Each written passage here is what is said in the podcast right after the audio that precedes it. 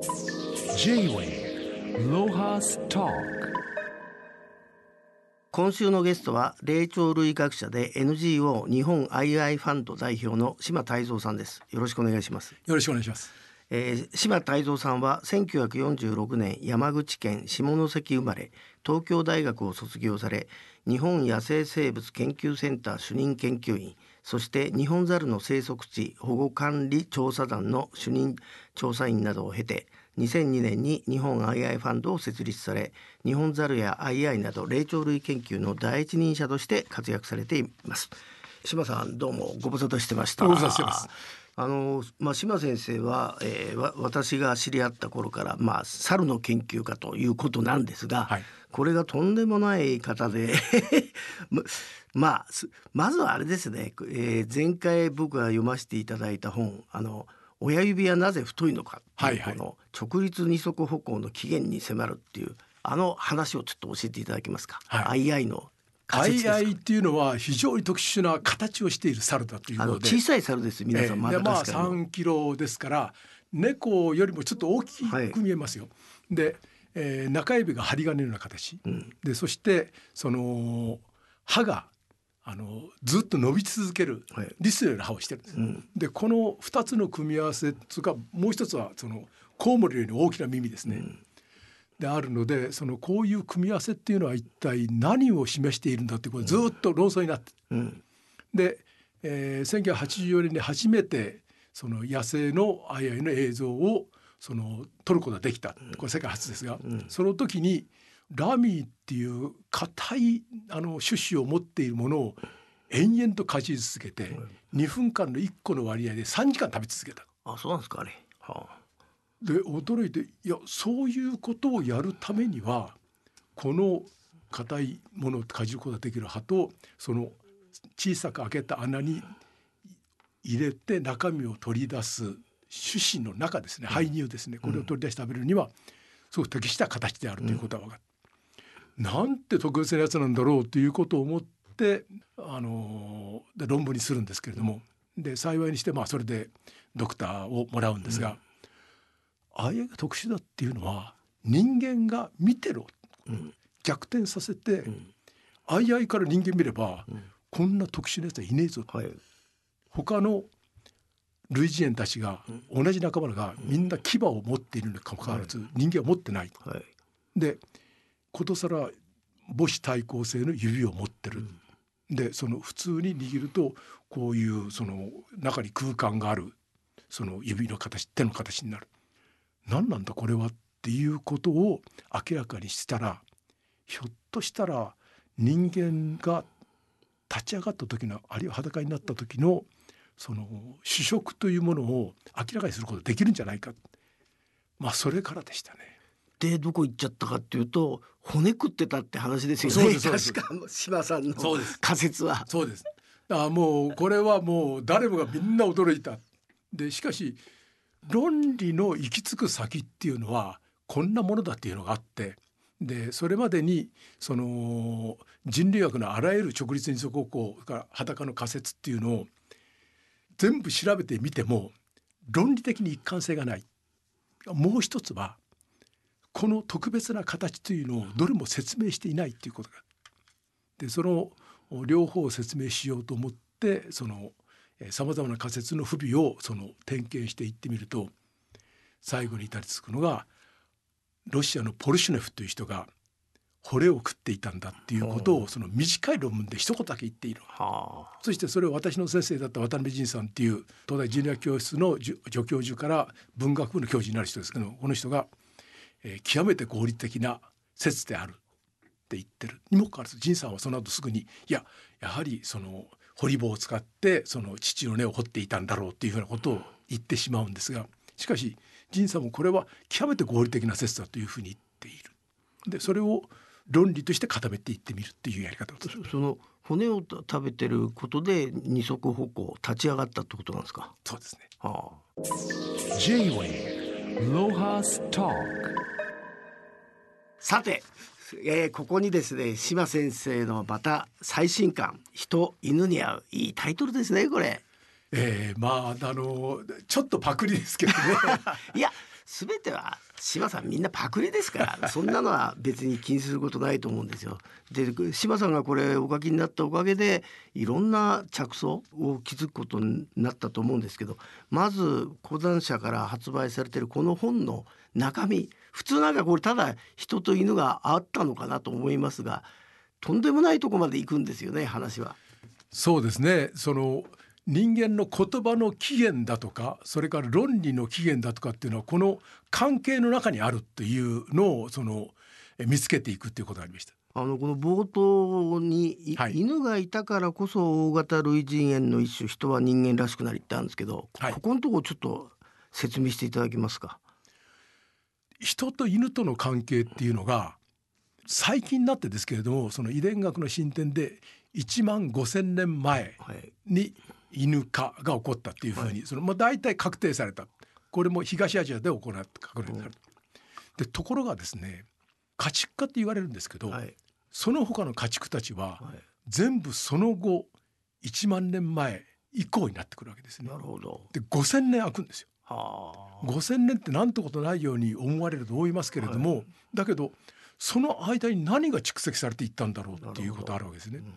まあこの本の中であの人間が怒鳴り声で犬に命令すると犬は従わないってありますけど、はい、あのこれをちょっとうまく説明していただくと人と人間の関係がよくわかると思うんですああの人は言葉を発してると思ってるんですよ。ところが言葉には英語もあればドイツ語もありフランス語もあるんですよ。でその「コラ」ってってそのダメじゃないかっていうふうに怒鳴りますよね。しかしそれ英語で言ってるわけじゃないですから英語に慣れてるやつが聞いたらそのただ怒鳴ってるこいつは怒ってるんだなっていうことしかわからないわけですよ。でだからその怒り声で止まれっていうふうに言ったところで怒ってるなっていうだけのことしか伝わらないじゃないですか。言葉が違えば、犬との関係はそうです、だからそれは犬に分かるようにその止まれっていう時にはこういう動作と語調とでその平穏な命令というのがなければ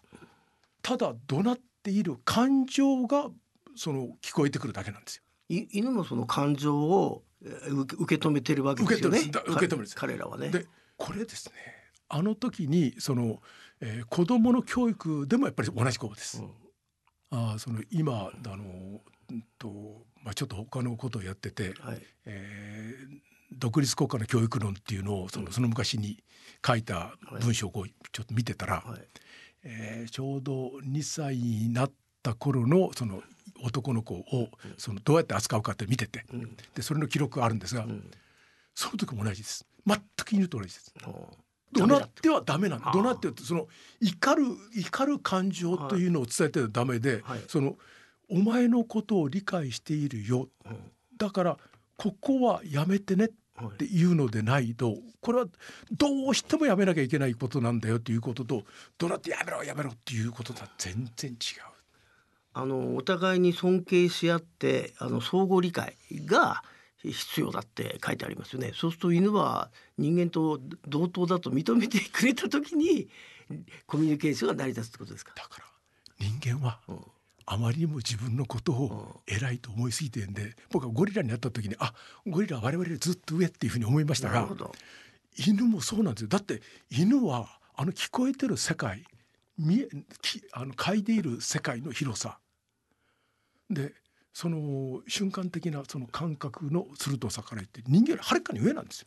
あれですもんねあのこの本の中見てると面白かったのは要するに人間が知覚してる世界とはまた全く別の世界があるってことですね。でそっちのはバカでかいってことですよね。いつもそうです。はあ。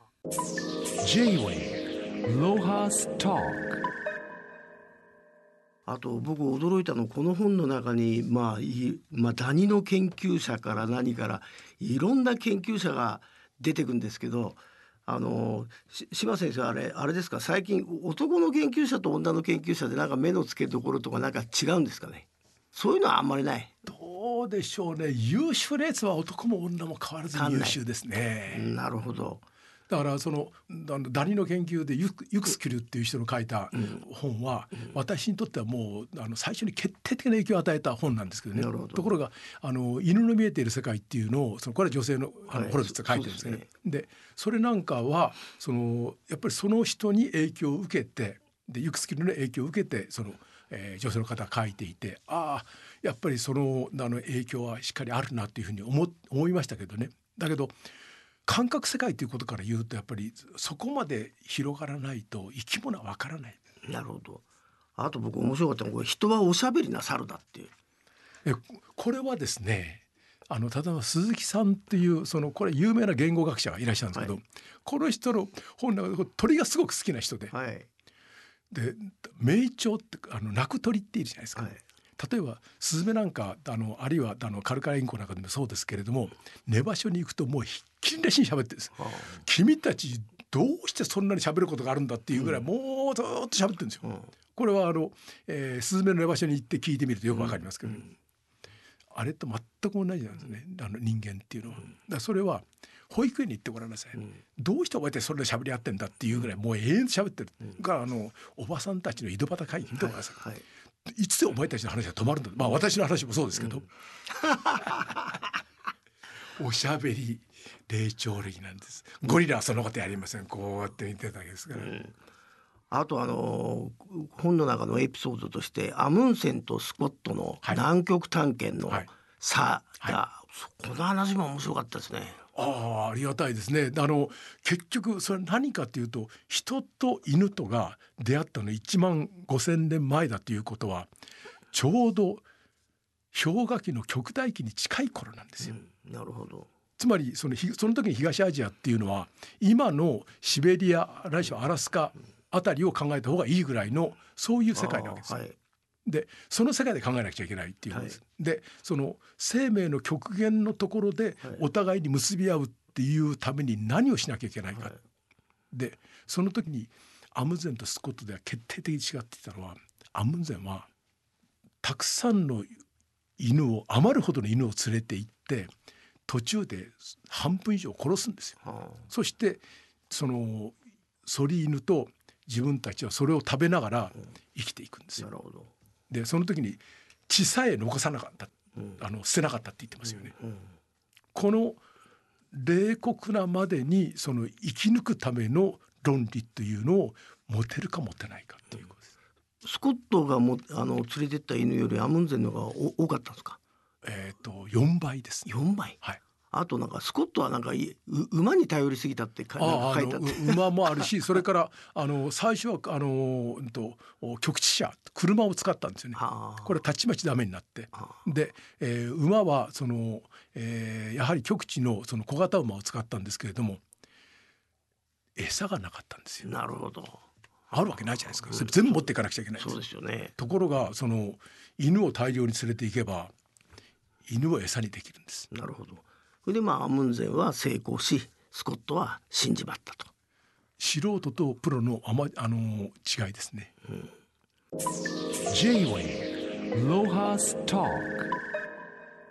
あとあの後ろの方に出てくるあの犬のお伊勢参りはい。の話、はい。まあ随分あの島先生に司馬遼太郎はあの怒られてましたけど。あれですか？あの犬のお伊勢参りっていうのは、えーなんか研究室にせ先生が戻った時に学生がたまたまですねあの大宮のあの、えーあそこは武蔵一宮ですよねでそこのあの氏子だっていう子がいて「ああうちの村も貧乏だったから犬にあのお伊勢参り代参してもらったそうですよ」ってことも投げに言うわけですよ。い今の話じゃないよねって言ったらもちろん今じゃ昔の話だということで私も父から聞きましたっていう。ちょっとち父だとあるんだまあ江戸時代ぐらいですかだからいやその明治の初期まであったみたいですね。そうなんですか、はい。それであれですよねなんか犬にあのおお金ぶら下げてそれでお伊勢さん行って戻戻ってくるん戻ってですよねすよ。その何倍にもお金が増えて帰ってくるっていうね。こんなもうアラビアンナイトでもありえない世界ですよ。ねえそれでし島先生は実際あったんじゃないかっていうことですよね。これはもうあの始まりの時からそのそういうふうなことあるってその江戸時代のその時から疑うやつとその疑わないやつとあその時代から疑うやつもいたんですかやっぱり。といるわけですよ。はあなるでほど。でけその山下さんは徹底的にその元データを調べていくわけです。はい、そして豚の伊勢参りさえあったということを明らかにするんです。豚の伊勢参りもあったの？はこれ長州藩が送るんですよ。あはあ。あ長州藩ね広島藩が送る。広島がですか？じゃあやっぱあれですね当時やっぱりあの日本民族は動物と非常に近かったってことですね。そうあのだと思いますしその犬というのがその当時は共同体の犬ですから村の犬だったわけですよ。なるほど。だ村ごとお伊勢に参りに行く。でそれに村の犬たちがついていく。うん。というのが始まりだったんでしょうねきっとね。うん。まあ犬で単独で最初は行かないと思うんで。でそのうちにその、はい。お伊勢参りをするっていう、そのちゃんと札を掲げた犬が通っていけば、みんな次から次に送っていくっていうことをやる、一番遠いのは今は青森県になっている、いますけれどもあの秋田藩の黒岩っていうところまでですねはあ。でこれを往復してるわけですから約1,000キロ まあでも伝承バトだったらあるんだからまあ犬もやってもおかしくはない。それをバックアップする人間の社会があるということですね。ああなるほど。それがなければこれ成り立たない要するにあれですねい今はかわいそうに個人所有で首輪つけられちゃってるけどこの本読むととんでもないことしてますね人間はね。だからこういう犬の扱い方をしていると、うん人間の将来は難しいと私は思いますね。で神様だったんですもんね犬はね。えーまあ本当にそうだと思いますよ。であのそれのあの野生のはいものは、狼と呼ばれてるわけですから、はいはい大きな神様ですそう。ですね。まああれですもんねあの神社やなんかにいますもんね。あの狛犬ですよ。ね入り口にね。はあだから我々のし我々の信仰心、まあ、だどれがあるどれがあるか分かりませんけれども、それのその正面を守っているのは犬たちなんですよ。なるほど。まあこれだけ島さんが犬に入れ上げていただいても犬から喜びの声が 上がらないのは残念かもしれませんけど、まああのし島さんまたとんでもないあのあの着想をまた期待してますんで。えまあ、とんでもないって言われると私としてはちょっと困る。あのー 真面目に真面目に考えて至りついているわけですから。わかりました。えいやいやもう一回で読んでねわかんないんでまたちょっとじっくり読まさせていただきます。今日はどうもありがとうございました。えええ J-Way Lohas Talk